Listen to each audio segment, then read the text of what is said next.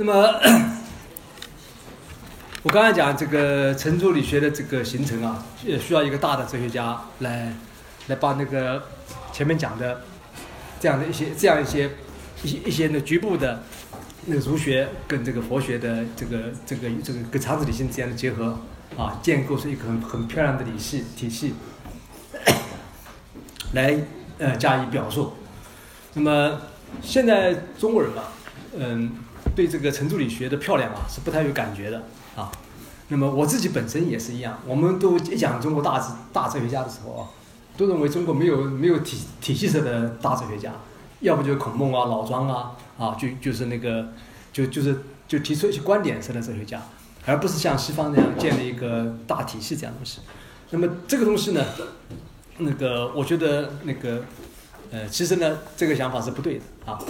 虽然这个，虽然这个那个那个那朱熹啊，没有给出一个长篇的大论啊，嗯，那个他是用中国人那个喜闻乐见的那个方法，语录式的方法来来建构他的，来表达他他他的体系的啊。但但是朱熹啊，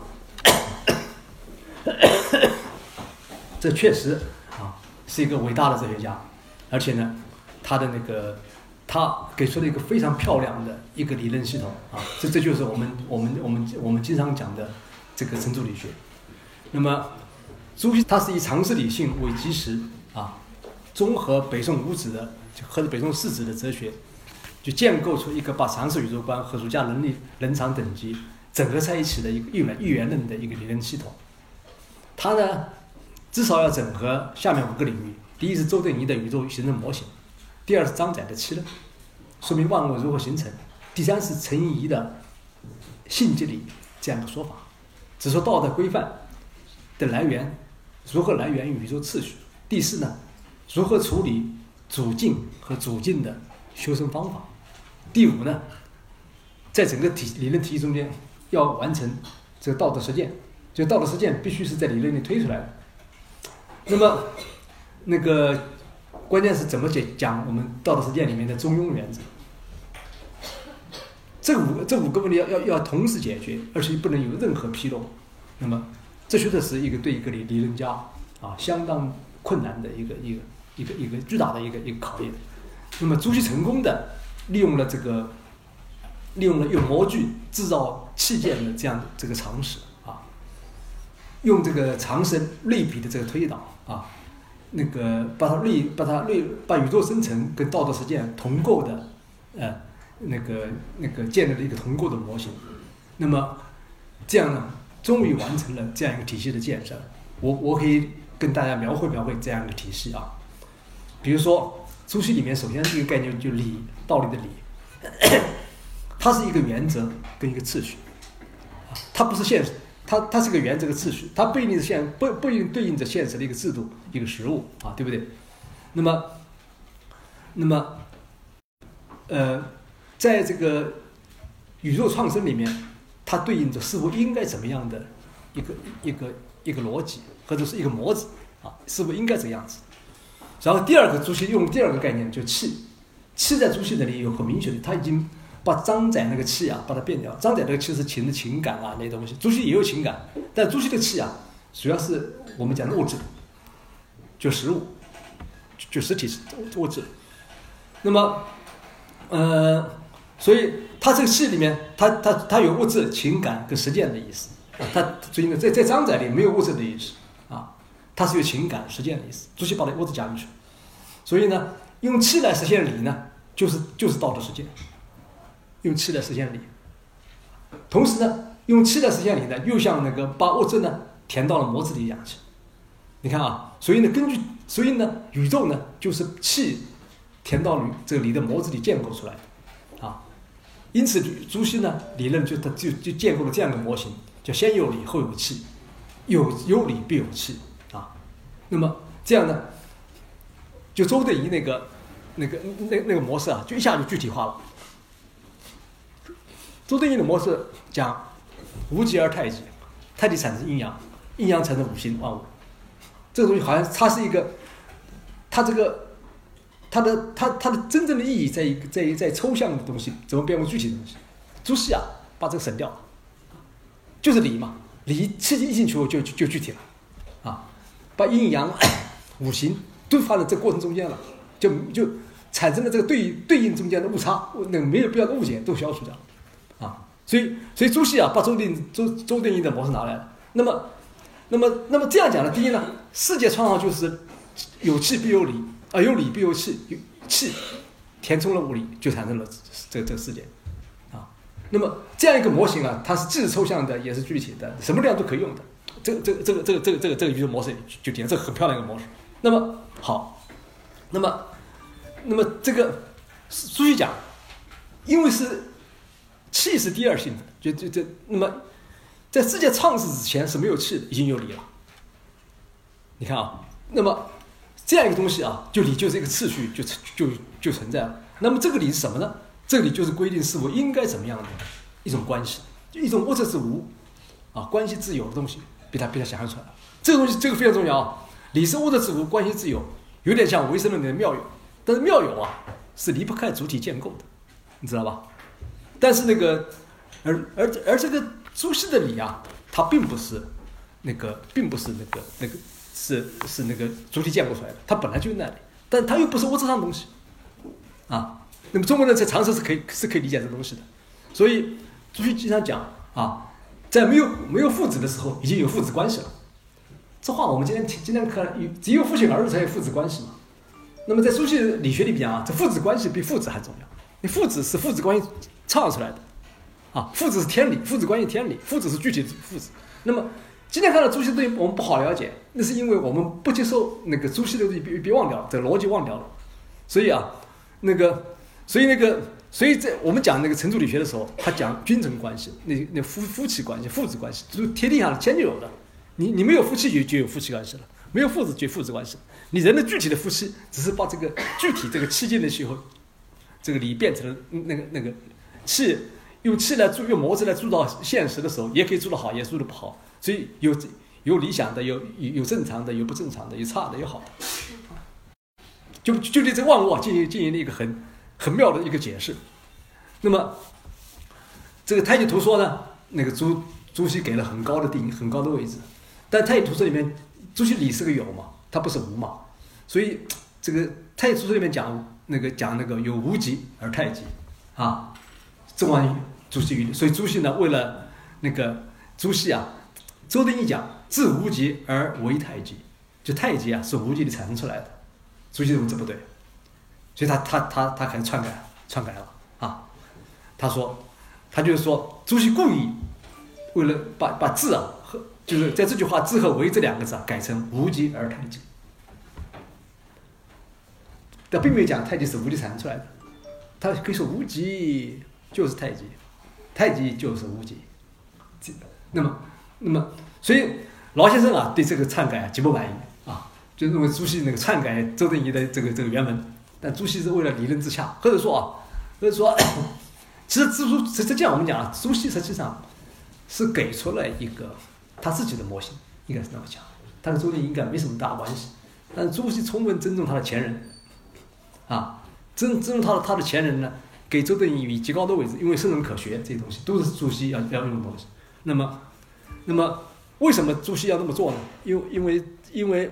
我们知道啊，我猜测。那个朱熹，中国没有人，没有一个一个大哲学家自己著书立说啊，来这个，来这个建理论体系的传统。中国只有语录语录传统，只有语录的传统。孔子著《春秋》写的是一部历史书，对不对？孔子没有没有没有，孔子讲的经典，那个那个那个那周那周易啊这些那个易那个那个那个那个诗书啊，都是古都是已已有的经典。所以那个《论语》是孔子的语录，所以这个朱朱熹啊，他要确定他的他的这个理论体系啊，他只能编语录，所以他要编周敦颐的语录，知道吧？所以这个东西呢，是可我我我认为是他他他他一定要一一定要把太极图说啊，那么提那么高位置的一个原因啊，所以所以实际上这个理论是他自己建构的，那么所以这个。那个朱熹呢，根据这样呢，就就高度发挥了陈颐的这个性即理的演说。他说：“性啊，只是个理，万理啊的总明白，总明，此理也是天地之间的公共之理啊。所以就那个又说啊，那个就是说所谓理业分书啊，这个都来了。他把他把那个宇宙上升那个就是说抽象到具体的模型里面，加进去了一个这个根据理用这个气来铸造这个现实生活生生活的过程，而且这个过程跟道德实实践是是是是是类似的。就原来的这个在宇宙上升中间没有一个人为的事物是是应该是什么样子，他把人为事物也加进去了啊。那人为事物加进去过程中，把道德实践也加进去了。所以天地创造这过程跟道德实践是一回事，都是理，用气来实现理的过程。天地在创造万物的时候有过和不及，不及，哎，人在道德实实践的时候也有过和不及，啊，那天地万物之间差异也也也也也也得到了说明，道德实践的差异也得到了说明。这个理这个理论最妙的就在于，他朱熹想象了一个没有气的一个理的世界。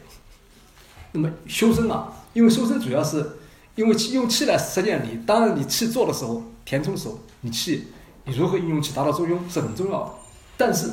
修身里面更重要的，就要你你要去想象那个没有气的理的世界是什么样子。所以那个主主静主静的那个那个那个敏作啊，有了具体的他的一个目标，就是说我排除气，这个气即是我的欲望。也是我的杂念，也是我的那个各种东西。我想象那个纯净的、那个净的天理世界是什么样子啊？那么这样一个东西啊，就把整个佛教的 这个修身啊，整个拿进，整个全部拿进来了。我们知道佛教的修身里面有三个东西，要定、慧、戒，对不对？在苏西的这个修身里面，把三个都拿过来。戒拿过来，因为这个用气来实现理的过程中间，过和不及都是不都是不对的。戒就是要过，一定要戒掉，啊，那个，所以这个戒是在在儒学里，把把佛学里那个去去掉我有这东西，变为儒学的中庸。那么把定定和慧啊也拿过来了。定就是说，我去我我把佛教的整个冥想啊主静的过程变为主静的过程。拿过来会，因为理是不一样的，牛有牛的理，马有马的理啊，宇宙有万物有万物的理，每个理都是不同的。那么这个理是不一样的，在佛教里面，想象这个会啊，它是想象人怎么从循环、从这个轮回里面，从从这个十二因缘轮回里解脱出来的智慧。哎，在朱熹那儿啊，就变成我一个认识天地万物理的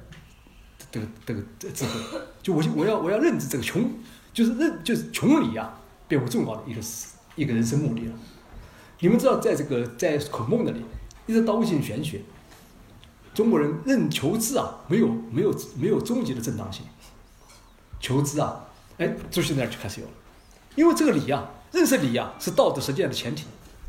而这个理啊，是天地万物中间的那个次序。这样一件事情啊，非常重要，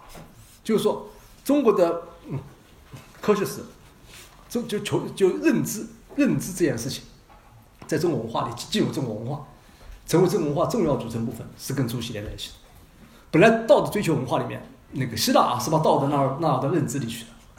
朱熹啊也做了类似的事情，在在他的修身结构里啊，把整个道德实践啊纳入到一个认知结构里去。所以我们知道啊，在朱熹以后，格致这两个字，修身八条目，格物致知啊。并成两个字叫“格致”，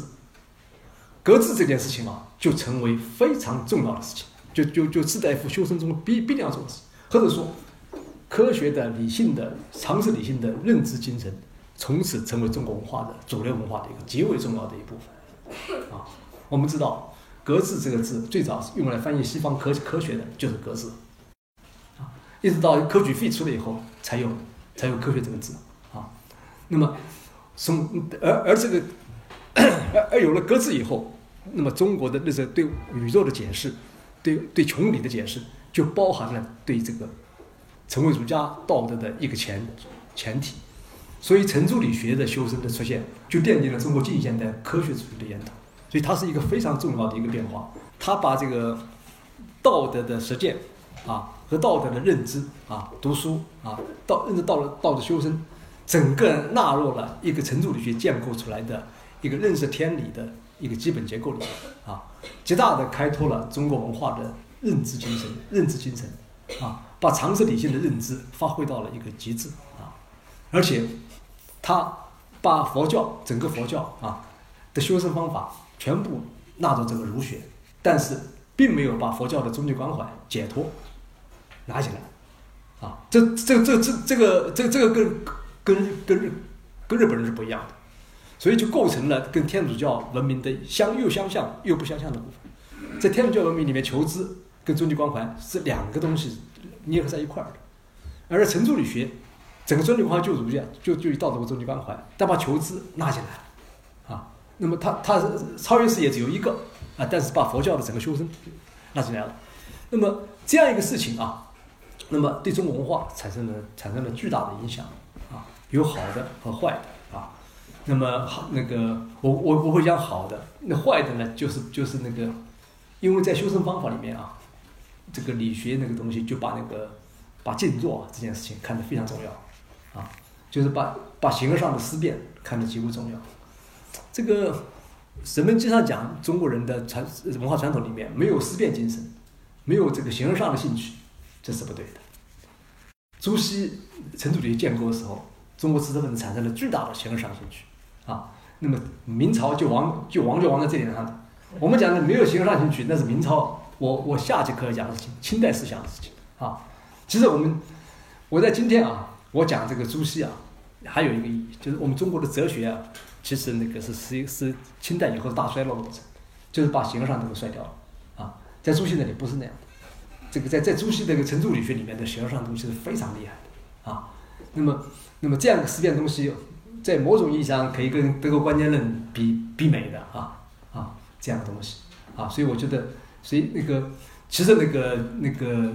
程朱理学这一面啊，是一个这个一个形而上的世界，一个修身的世界，是今天被忘却的传统。因为这个传统忘却了，我们才会看不懂山水画啊，看不懂一些书法啊，看不懂一些那个一些那个那个，包括在审美上各个方面啊，和和对抽象理论没有兴趣。对抽象理论没有兴趣啊，其实其实其实在这个明代啊，在清以前的这抽象理论，这这非常之非常发达，非常发达的啊，辩论这些都都非常发达的，学心理哲学啊，直接那个就是说，他差不多本来这佛教是一个非常高高明的一个哲学系统啊，那么可以说程朱理学就把这个佛教武功全偷过来，偷过来以后就创造了另外一通，就是不是解脱式的啊。一套高明的哲学系统，那么，那个佛教这个系统，我们今天还有那个我们在这个中国这个在修身里面还可以继承，而程朱理学这个东西啊，今天已经被忘掉了。所以我我有讲思想史的时候，我我特别强调过这一块啊，就程朱理学是一个一个有待于恢复的传统啊。这里面，比如我跟一些学生讲，学生就相信佛教要要打坐啊，要要要那个那我说你。你如果更喜欢程朱理学的话呢，可以搞学习程朱理学打坐，那不一样啊。那么，嗯，那么，嗯，但这块东西现在资源不多啊。我们佛教的话相当多。那么以后那个随着佛学的发展，程朱随我们是思想史的发展，有程朱理学这块东西会不会恢复呢？我也不清楚，因为这东西大概，大概至少在明代以前是很清楚的啊，是很多的啊。比如说我们今天讲那个刘基山啊，刘基山的慎独。跟他的修身的方法是非常独特的，刘基山啊，那么而且这而且相而且相有相当多的这个这个这个资源，那今天我们能够有多少人能够进入刘基山的就刘刘宗周的这个精神世界就很难了。杨明也是一样，杨明啊，那么需要这需要这东西啊，我就讲我们可以这个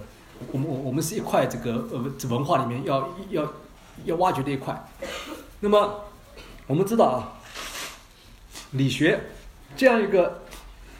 巨大的理论建构一定要通过一部著作来表现出来。这个我们今天讲书的时候，我们我们我们我们会做思想史会犯一个错误，以为那个那朱熹的著作呢一定是诸子语类。啊，那么我们我们要去读朱子语类，当然朱子语类很重要，但是最重要的反映朱熹理论结构的不是不是朱子语类，啊，是是朱熹编的语录叫《近思录》，啊，因为因为我们知道这个。那个中国的这个道德伦理这个传统啊，从从从孔子的《论语》开始啊啊，基本是用辩语的方式来呈现着这个这个他的儒学的基本结构。朱熹很自觉的啊，因为那个他要他要建构一个新的完全不同的儒学体系啊，那么一定要编语录。那他当然不能编自己语录，对，也但因为他自己语录是他需要后人来编的，对不对啊？那么他就认为这个北宋五子里面四个人中间已经有圣人气象啊，所以他就跟那个他呢，他就那个跟这个吕祖谦呢，共同编了一本东西叫《近思》啊。那个这个吕祖谦本身是是在佛教中的，是是是呃是佛学的啊，朱熹跟他关系很好，那么。那么他们经常有人问我，说：“你说那个这个这个语录是朱朱熹编的呢，还是吕祖谦编的？”我这很简单，你们去读读《经书》，再去读读，再再去了解了了解吕祖先的思想，就可以知道谁编的。因为根据今天人想啊，朱熹有个助理，老老板是不干活的，一定助理干，啊，一定是一定是吕祖先编。我说不可能啊，我说吕祖先是佛教啊，这个东西啊。朱熹是那个，就就这这个这样见识度那么如此严谨的，只有朱熹出来，不可能是李祖先的思想啊啊。那么我我的就就就是思想本身的结构和关系啊，比你你的你的你你的很多考证可能可能更重要，你讲啊。所以那个，所以这个进思录啊，它大概是一共那个选了这个周敦颐、张载、二程，共六百二十二条语录啊，分成十四卷啊，这个。这个晋书的定名啊，这个名字也是很有意思。这晋书这个名字，现在是用了这个《论语子章》中的一句话，《子章》《论语子章》呢是《论语》里面很很后面的啊。那它是一句话，就是“博学而多智，切问而近思，人在其中也”啊。博学而多智，那么这个我比较好理解，切问也好了解，而近思什么意思？近思就是说我从近处的东西开始想过去。就朱熹就是他就讲那个我们思考宇宙问题的我。他不要求你从那个，你从最抽象的问题说起，哎，玄，跟跟郭象是不一样的。玄名字又说玄开始，他不讲玄，从近思开始，就是我们每个人最身边的事情想起，一点点，一点一点往往前走啊。所以他，所以他这个近思路啊，他就是他他他就是就是他很强调每个人从切身的东西想出来，来达到一个宏大的体系。我经常说中国语录有三部语录嘛，一个是《论语》。一个是晋思录，第三个是毛主席语录，啊，那么《论语》语录呢？它的篇名啊，它是没有篇名的，它是自然形成的，它是根据这个把每一篇里面第一个字用来做做名字。毛主席语录呢，也不是毛主席编的啊，呃，它的分章节分篇啊，也是也是集体完成的，现在谁做的也不知道啊。唯一这个进思路啊，这个结构啊是朱熹自己定的，所以这三个语录里面，你们可以看这个进思路重要，那个它都是自然，其他两个都自然形成的啊啊，因为它不是一个一个这个毛主席语录是反映了毛泽东思想的精髓部分的，我觉得啊，但它是自然形成的，在文革中，文革前到文革中自然形成的一个东西，而 朱熹的进思录跟《论语》跟毛主席语录不一样，它里面直接。表达了朱熹对这个儒学经过消化佛教有儒学体系的一个理论建构，所以他他的十四卷啊非常重要的，我们可以看它的标题，第一个讲道体，道体里面用了大量的部分，就讲宇宙怎么生成的，就讲就是周敦颐他那个用了大量的这个所谓的这个周周周易里面东西，易传传和跟跟跟经里面东西，就是原来原来周易在朱熹这个以前，他一搞中国人就陷入到一个。那个一个悖论里面去，要不用用它来描写宇宙生成、描生活，但是但忘记了道德是个因然，是个道德追求，是那么就经常有经过朱熹的消毒以后啊，周易就就只跟宇宙论、宇宙论有关，所以在所以在道体里面强调有大量的这个周易的这个这个，从其此以后啊，周易就在中国文化里面它纵然就显出来了，就它成为一个一个变迁的一个哲学，跟中国人独特的宇宙论，但是呢，它不对。这个中国的超越视野、道德追求发生干扰，啊，这这是朱熹以后做这个这个事情。那么第二卷就是为学，啊，为学为为学就是道德的来源的了解。你人第那个你看那个，然后第三卷叫自知，就知识怎么求知识，他他就就是格物穷理，就知识这个这件这件事情啊，在君子修身终极关口里面直直直接插进去。他作为道德认为道德的一个来源的一个一个重要手段啊。第四个就承养啊，然后就克己、家道啊。你你看啊，他就是在在在在在儒家的八条目中间，他把格物致知放进去了，放到放到前提中去了，把宇宙的这个论的思思辨放进去了。然后在第七卷里面，他加进了一个，就是你你你你知识分子齐家了以后。就应应该是修身齐家治国平天下，加齐了以后就要就要建立家国统合体。哎，它里面因为有朱熹把求知放进去了，把体悟天道放进去了，他为在为国家服务之前，他加了一个环节，叫出处，就是说那个进退辞受之意，什么意思呢？就是说啊，当国家无道，当官没有意义的时候，知识分子干什么？我我。我我我我我知识分子为了齐齐呃齐把家庭搞好齐家以外，我还可以教化天下，追求天理，追求成为圣人，就不一定要为皇帝服务，也不一定要也不一定要为国家服务，这可了不起啊！这中国儒学的一个翻天覆地大一个大改变，就知识分子的独立人格就开始建，立，一个儒家知识分子的独立人格建立起来了啊，他可以是有以孝道啊为他终极关怀，但他可以跟跟跟国家拜拜。我我国家乱了以后，我在家里，我我在乡里面搞个秩序，啊，或者我把家里我把自己修身就完了，我可以我可以那个不为国家服务，这样的东西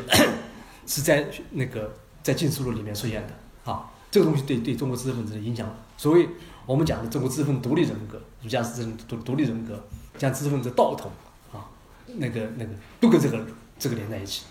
所以你看他下面马上就讲了，既然有这个东西，才可以讲。治体就治国平天下之道，就是说，儒学是一个家庭为中，从就他朱熹高度强调了儒学的家庭为中心的这个东西，并以家庭为中心的这样一个哲学发展出一个个人可以跟国家疏离的一个一个一一个道德哲学，这也是朱这这这这也是朱熹的贡献。本来儒学的是没有这个东西的啊。那么讲治体，讲治法。讲政治，讲教学，啊，都讲知识分子学。所以我们讲新儒家高度强调儒学里面有政体、有道体跟政体，啊，钱穆啊，中国这历代政治得势啊，也延续了这样的说法。但你们不要忘记，这样的说法都背后的根据都是朱熹，都都是禁书录里面奠定了一个这样的基本结构，啊，那么所谓新儒，所谓所谓这个新儒家啊。当然是为了扬名了，那个，但是问题，但问题，但问题，朱熹那个东西啊，这其实是最重要的一个，他的一个一一一个一个知识分子行为的一个基本结构的奠定。那么下面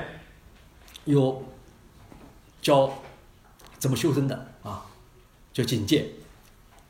就改过啊，就人的这个必人人的怎么怎么来克服我们内心的各种缺点。最重要的在在禁止录里面。他还在在尾巴里面加进去一个很奇怪的东西，就异端，异端跟圣贤。那么为什么要加异端这个东西？我们知道啊，这个禁书里面他拿到了这个佛学的整个修正方法。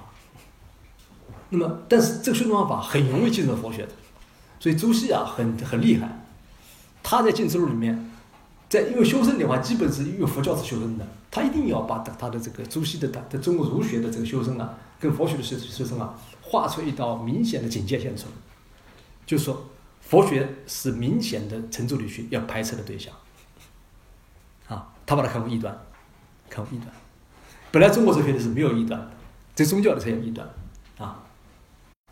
那么，他就明显明显的就是把佛学跟跟跟儒学的修身划开了一个线。其实呢，两个线是划不清的，啊。这个思想是就这样，越画不清啊，越要画啊，越画越要画呢，讲的越简单。那个就是朱熹就这个例子。其实我们后后来啊，清代思想的时候就把这个朱熹否定掉了，又画又画不清嘛，因为你画不清嘛啊，就画。但但是啊，但是你们要知道啊，朱熹是要画清的哦。这个画清啊，对他来说极重要，因为圣贤之道，圣贤气象，人人可以成圣人嘛。那么这个画清的问题啊，在你们不要以为。这只是书面的这个知识分子的思想争论，在中国近代极为重要，因为当力图把儒学跟其他外来思潮划清界限的时候，程朱理学都会凸显出来。啊，这个凸显出来，比如比如最近的一次就太平天国。我们的我我我下我我下节课不就在在第第七讲我会讲这个清代思想，清代思想程朱理学否定掉，老百姓没这个知识分子没兴趣了。但是当太平天国大动乱发生的时候，又拿的是西方的中国式的基督教，要冲击整个中国文化那那个那位儒家思想的时候，朱熹的这个程朱理学，朱那个曾国藩，他是拿出来了，你们想想。一个本来已经在社会中间完好，已经完全没有生命的东西，知识分子被抛弃的东西，官方里当摆设是在那搞科举的东西，忽然之间，那个那个恢恢复了生命力，是为什么呢？你们可以，我我我我经常讲，就我们做思想史的，就一定要使我们思想回到我们当时那个年代里去啊。那么你就回到你，你比如你想象你是曾国藩的年代，第一个。本来程朱理学那个东西，它是信心是可以，你个人学生是可以的，没什么用处的东西。但是突然之间，太平天国要要把整个中中国毁掉，那么拿阳明学行吗？不行，因为这个只有在程朱理学中规定了异端，反异端呢，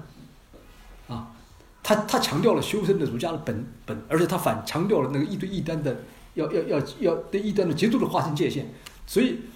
所以程朱理学的在太平天国、最大太平天国运动中在兴起，在同治中心中一直搞了大概有三四十年，这个我们都忘掉了，真的是。那么这就是跟那个那个西方的这个太这个基督教传统有关系，啊，所以，所以我所以我讲他这个异端跟跟圣贤这样这样东西，我们我们都不要忘记他那个这个这个进思路的这个最后这个结构中间的这个这个这个这个重要性。这个近世部的墨课本，就是今天在在大陆很少见，在韩国还有，啊，那么前些年我到韩国去开会，他们专门去给我看那个近世录的那墨课本那个版本，所以韩国的那个近世录的陈出精神啊，比比中国强，排异端也厉害，排异端啊，那个阳明学啊，在韩国是站不住的，那是异端的啊，这这个这这个这个最韩，所以这个这个这个东西啊。你要了了解一个一个一个文明啊，一个文化，它内部那个东西啊，就就是一定这这是很这这是很很清楚的啊。所以呢，我经常建议同学们要了解这个朱熹的思想啊，就一定要去要把经书好好读一读啊。而且那个经书比较厚，比《论语》难读，但但是我觉得还是还是很重要的啊。那么，嗯。那么我曾经用对这个晋书录的关键词做过一个研究啊，我就不讲，你们看书，就他这个关键词里面也可以看出它结构跟《论语》的不同啊。那么晋书录出来以后呢，那个就是程朱理学的这个结构形成了。那么因为程朱理学结构形成了，朱朱熹毕竟是他朱熹毕竟是一个新新的这个程朱理学的一个这儒学的新的阐释者。那么儒学有里面有经典嘛，对不对？所以朱熹必须要通过重新呃排排重新规定经典。来给他进思路一个更更更正统的结果，啊，所以进思路呢，那个那个是我们念念成熟理学必读的，但是呢，与此同时呢，产生了一个对经典的重新排序啊，所以我们知道啊，程朱理建立以后，儒家经典发生了巨大变化。就我们原来我们知道儒儒家儒学有十三经嘛，十三经是到到到唐代就基本形成下来的啊，那是从从五经啊变为十三经一个过程，那么。那么到了朱熹以后啊，就变成四书五经了。四书五经了。那么什么叫四书五经呢？五经就是诗、书、礼、易、春秋先秦的文件啊，这这儒家就孔子那继承下来的。什么四书呢？四书就是《论语》《孟子》还有《大学》《大学》《中庸》四本书。纲举末章嘛，四书是纲，五经是末嘛，就是就是它四书排在五经之前啊。你怎么来了解五经呢？你通过四书来了解五经。对不对，那四书里面最有趣的是这个，我们知道《大学》就是就《论语》跟《孟子》，他不用讲啊，《论语》是那那那那孔子的语录，孟子以前不那么重要的啊，朱熹把它专拿出来，就新兴的，新兴的专门拿出来啊。那么至于《大学》跟《中庸》啊，它本来是这个，它是那个这个，它本来是《礼记》里面的那个两篇。那么朱熹呢，把它抽出来，专门作为经典之上的经典。那么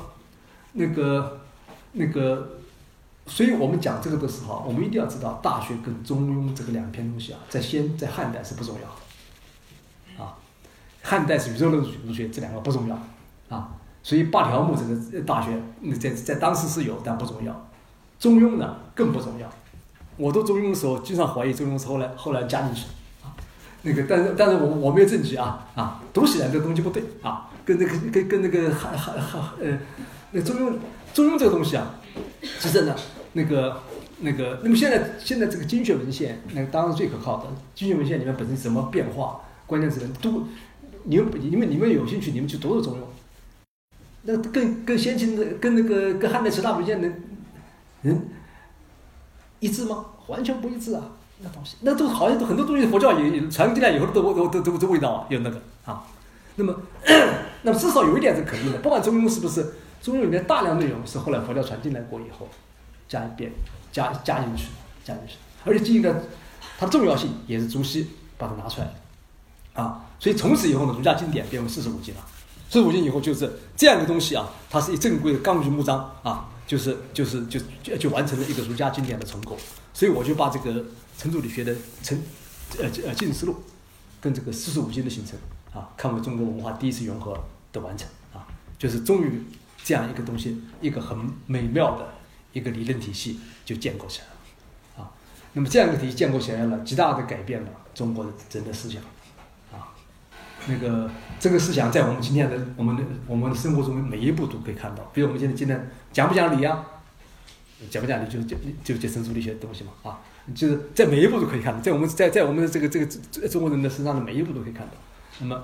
而且有了这个以后啊，中国产生了一件重要事情，这个对对对政治哲学是很重要的。中国。产生了意识形态的争论，啊，我讲意识形态争论这件事情啊，那个我一定要讲，我们要跟那个我们讲跟排佛教，跟跟那个道家跟儒家争论是不一样的，那个不是意识形态内部的争论，那个是那个是不同的这个就就佛教的那个那个终极观化跟中国是跟文中国文化是不一样的啊，那道家那个也是那那那我讲的是意意识形态内部的争论，就变得很重要。就儒学内部这个的，原来儒学内部是没有没有不同的思思维思维模式的，就是我们大传统内部的争论，而这个争论内部形成啊，争论只是一个它的它它的它的冰山上外面看看出来部分而已，在冰山下面就表明我们中国人的政治思维的逻辑，我们认为对的东西，啊，大传统对的东西里面的逻辑是不有有有几种模式，这个模式极大的影响了我们深层的心理结构。啊我认为山水画、书法啊，我们的辩论模式、我们的思想方式，都受这个都受这个所谓的所谓这这个理学分析的影响啊。因为为什么是为什为什么我要那么讲呢？因为是这样讲，因为因为朱熹啊，他完成了这个佛教常识理性跟这个儒家伦理的一个整合。这个整合虽然这个结构很妙，但这个结构啊有两个基本点啊。第一个基本点。它是建立在常识理性上面。那么常识理性啊，它是有给出了一个世界合理性的根本看法，那就是常识跟人人之常情。所以啊，这两个点啊，中国人只要接受了程朱理学的这样思考模式，他的思考，他思考一个东西对不对的时候啊，他一定会会推到对不对的最根本的根据上，就是常识呢，还是人之常情，这两个是不一样的。人之常情就是问我们每个人都有的自然的、不受约束的、不受束缚的那个情感是什么？人之常情。常识就我每天看到的那个、那个习以为常的人人都知道的那个、那个、那、那个、那个水往高处往地下流流啊，东西会掉下来啊，哎，这些常识。那么这两个东西被中国人视为是合理性的，就是最后根据啊，觉得其他跟其他东西对不对啊？要要靠他来论证的。这样的东西啊，在中国人心中形成了。第二个，因为道德是个道德，在在朱熹的这个理论里面，道德系统啊是非常复杂的事情。它有宇宙秩序，有社会秩序，有家庭人常秩序，我们内心道德感，它是一个高度整合的系统。那么，但在但但但在朱熹里面，这个道德道德整合啊，它有一个推推理模式的。我是从内心往外，从内心人的内心一步一步把道德推出来呢，还是从宇宙天理秩序出发？把道德一步推到内心，这是两种，一个从一我我称之为由外向内和由内向外的推理方法。那么这两个东西啊，在程朱理学建构以后，这两个东西慢慢就凝聚成为中国人的思维模式里面的最基本的东西，因为我们接受了程朱理学这样思想方方式，那么我们就会凝聚出来我们在在思考问题的时候一些两就两两选择的不变点，不不那个那不那不变相。那么两两选择呢，有四个组合的可能性，所以呢，一共就产生了我我所讲的四种中国人的思维的。生成的最基本的模式，这四种生生模式呢，就是就是我在在在书里面呢，我我我把它称称之为叫程朱理学的，就是程朱就是理学的分析。理学分析这个东西呢，那个大的我们中国的这个国内的这个这个思想史儒学呢是不太讲的啊。那么那么是新儒学啊，是摩是摩先生啊第一次啊。原来我们我们以为呢，这个理学分析的延续了历史的讲法，以为只有心学跟跟理学两个系啊。那么是是是是摩多山先呃先生梳理了这个陈颐跟陈浩二程女落那个差别，发现这个陈浩跟陈颐虽然讲性机理啊，但是这个思想思考模式是不一样的。像陈浩是第三系啊，陈颐是跟朱熹是一系啊，所以呢，在那个。二十世纪七十年代呢，出现了第三系说，啊，那么这个的国内是不太了解的，国内不现在可能比较了解了，至少我我在教教书的还不太了解。那么我和秦风呢，在中国现代思想起源提出了理学还有第四系，就戴证那一系。这个系呢，它它它都是都可以从这个从这个思维基本模式里推出来，而且这四个系呢，对中国人的长城的思想影响呢，产生了巨大的影响啊。那么其实呢，这个影响啊，在朱熹。呃，程朱理呃朱熹的哲学提出来以后呢，心学那一系啊，已经已经跟朱熹呢发生发生发生冲突了。因为这个理论结构这样，一旦那个人常识理性啊成为这个理论正当性的最后根据的时候，到底是常识知识性的是道德的基础呢，还是情感性的人常情道德基础呢？马上就会不一样了。所以我们知道，一一七五年啊，跟朱熹一块儿编的《进士部》的这个吕吕祖谦啊，从福建回到浙江的时候啊。那个当时是朱朱熹在福建嘛，那么他就送那个吕那个吕祖谦，他们游千山的时候，他们就在鹅乌市停留几天，就这吕祖谦呢就写信给邀邀请江西的那个那个陆象山兄弟啊，来就性机理还是心机理啊，就进行辩论，开始辩论了。因为朱熹那个是是是接受性机理的，性机理就是说，就外部的宇宙次序，啊，它是我们道德的来源，就是没有复制以前，已经有复制关系了。这件事情是有有有点奇怪啊，就是那是那是那是叫叫知识常识次序本身是我道德的来源，那么但是这个东西跟那个心，就是我情感性的东西在前，这个是矛盾的，所以呢，那个像陆象山他就基本讲心即理，因为张载讲宇宙是无心嘛，心即理，所以心即理和心即理就构成了两个重要的这个流派，当时朱熹呢就跟他们进行辩论。辩论的这个后果呢？我们我们知道，这第一次就朱熹在世的时候已经开始这个辩论了，就表明这两个差别已经很明显了。那么，那么辩论东西一般来讲啊，朱熹那个东西，你们说大概是一般谁会赢，谁会输？一般的来说，那个陆下山那个比较有道理，因为那个像老先生他们，不包括现后来新儒家都认为什么叫性即理，这彼此为宗嘛，这就是。这个我们道的这个东西，这个向善的意志东西，跟外面的性质关系有什么关系？有什么关系嘛？那都完全是邪门歪说啊！不不不，你你别呃这这个呃香港的新儒家，他们都是都是这样这样看嘛，啊，那么都认为把把把这个把道德跟那个外外部的这个物质性的跟就就混同了。那么那么心结理更更更合理。那么而且朱熹要讲讲性结理的时候呢？那么你要你要求理的时候，要要要讲道德，你要去穷万物之理嘛。杨杨明他们就觉得做不到，那么就把这个道德修身啊放到一个追求知识的一个非常复杂的系统里面去做，这样一件事情啊，也跟中国人那个那个东西也不符合。所以辩论的时候啊，那个可以想象，一定是陆象山那个云的，他可以可以直指人心，跟阳明学说一样，直指人心，直指人的。但是陆象山他们有个最大弊弊端。跟佛教划划不清界限，啊，所以朱熹呢，一定是有你们可以想象那个辩论啊，朱熹肯定呢是有你们就是佛嘛，就把异的异异端拿出来啊，那么那么那么那两边就这么打嘛，这个这个啊，那么确实是心学那个跟佛是划不清界限，而朱熹那个跟佛是当然划清界限。心学你那佛就是佛就佛教就讲这世界就是你心建构的，对不对？那朱熹没那么回事，世界本来就那有有的那里啊，他信啊，这当然跟佛跟佛教就佛教就划划清界限了嘛。所以我们可以想象啊，这个所以当时第一次辩论啊，第一次辩论的时候已经可以看到，但但是。当时的知识分子辩论，我我我以为是讲我们同学，我们业余时候可以到到俄湖签到俄湖那再看看当年第一次中国辩论的时候，那领悟领悟当时的场景啊，那也是很有意思的。但我们知道当时他们两个偏派虽然辩论很厉害，但他们不是还是非常朱熹和陆象山是很欣赏的啊。俄湖会以后，朱熹请陆象山到到他到那个到呃来讲学，那个陆象山讲的题目是君子喻于义，小人喻于利。啊这是一个，这是那个，这是这个那个那个《论语》里面的孟子呃那个孔子讲的话啊。那么陆象山用来讲什么呢？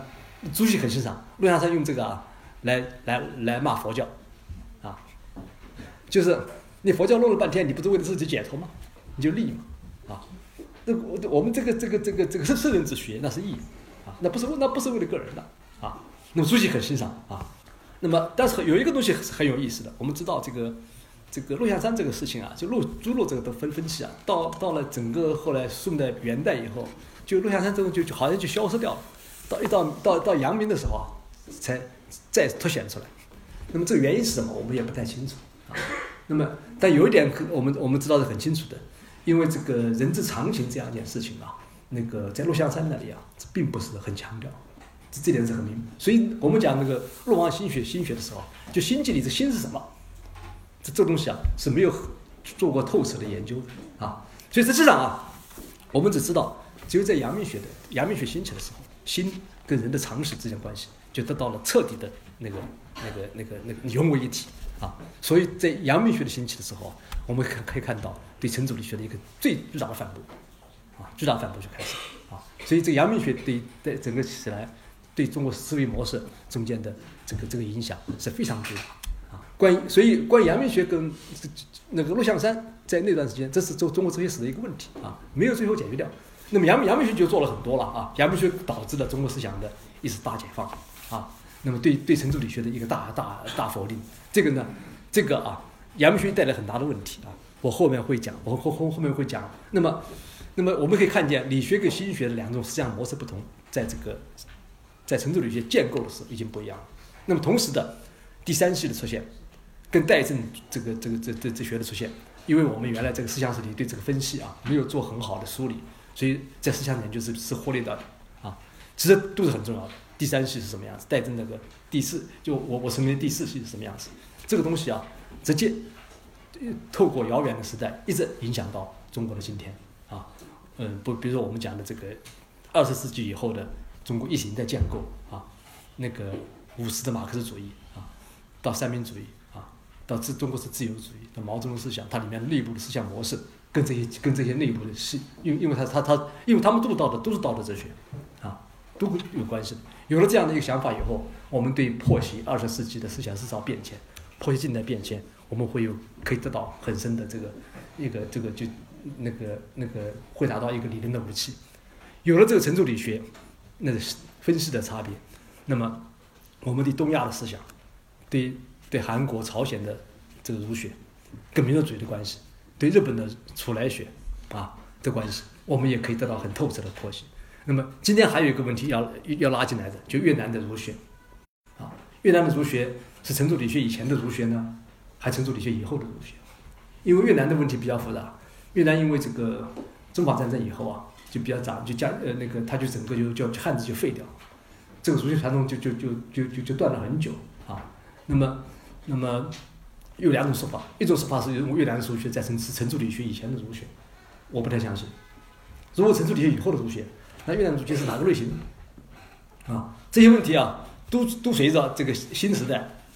的出现啊，中国文化研究的深入研究下去要做这个东西。那么我相信这个关于程朱理学跟中国这个第一次融合里面的对对基本结构的分析，对研究这个东亚的这个这个政治思想和东亚的心灵状态都是很有关系。那么，那个我们下面有十五分钟，我们可以提提问题，啊。那个心学不能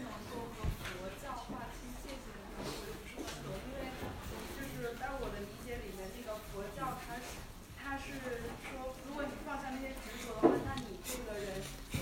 不是，就你就不存在了，就是一般。就是为什么说心学不能和佛教划清界限？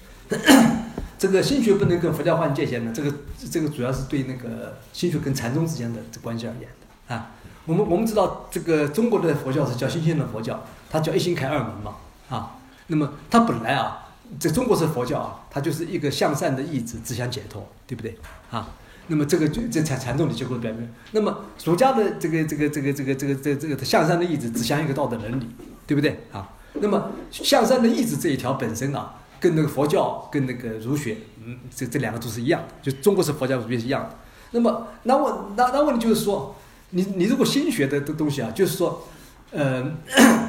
那个比如说用就用用用阳明啊，阳明他就是说，阳明就讲我的良知，我的心啊。我可以直接开除了，就是我的这种日常情感里就直接往外投射，就产生了道德，对不对？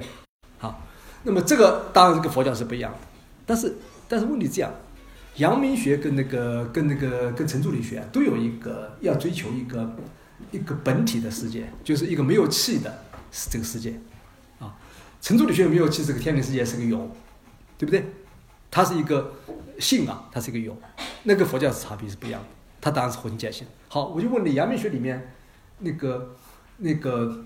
心之体是什么？啊，就它它它有一个体啊，对不对？就是无善无恶的那个体，有心之体的，知道吧？就它有它有一个没有气的那个世界，知道吧？那么，因为阳明学它是心啊，它是人的那个，它最后根根据的道德来自于心，而不是来自于一个外部的一个一个一个一个性质，知道吧？所以呢，他就跟佛教划就划不清界限了，知道吧？他因为因为如果你你这个心直接只是向道德伦理的时候，那是没问题的，人的情感，对不对？当它指向一个无的的时候，就没有任何性质的一个体的时候是什么？知道吧？那那么所以阳明学那个跟禅宗是划不清界限的，啊，特别阳明学里有些有些流派是跟禅宗划不清界限的。心心学啊，心学跟禅宗界限很模糊，很模糊。就你心学你强，你不强调形而上的东西的时候，你只强调具体的那个道德层面的时候，那是那是那清楚的。但强调我修身的时候，我修那个无善无恶的，那个抽象的那个存在是什么？那是那那那很可能就佛了，就就那那那禅宗了，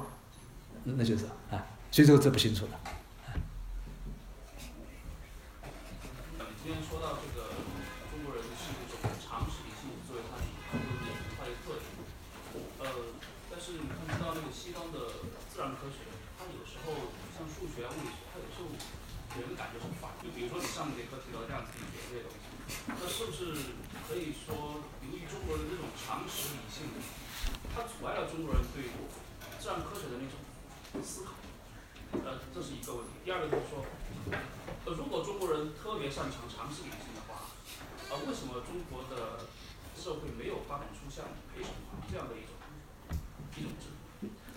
第一个问题很简单，你当然对的。中国人常识理性里面当然是阻碍了中国人那个研究那个神秘的宇宙啊。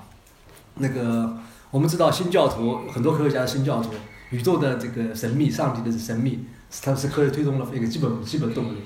那么，但是话也不能完全那么讲，因为那个科学里面有两部分啊，自然科学有部分东西跟常识很近的啊。那么我们可以发现，中国人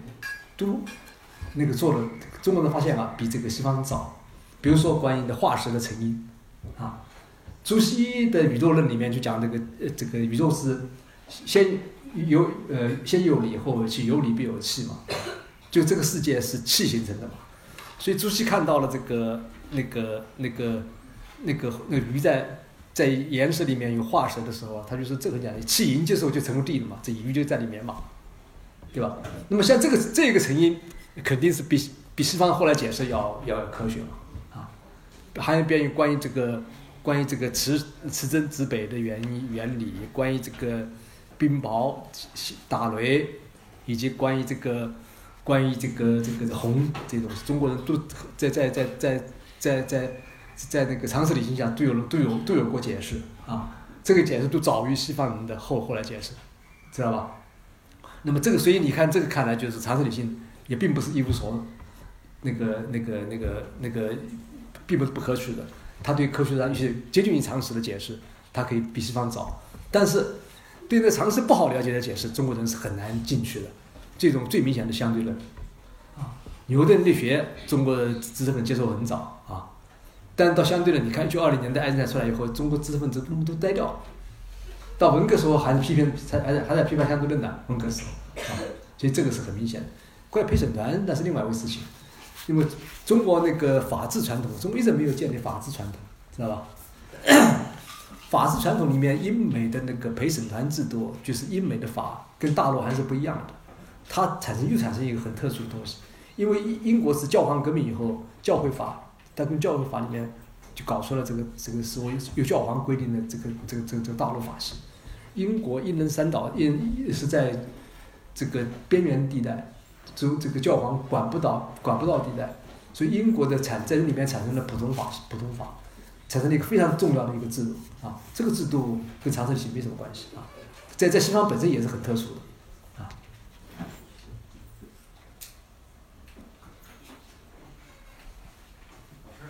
可不可以凭借那个科学理性，完全的理解那个圣人那个境界？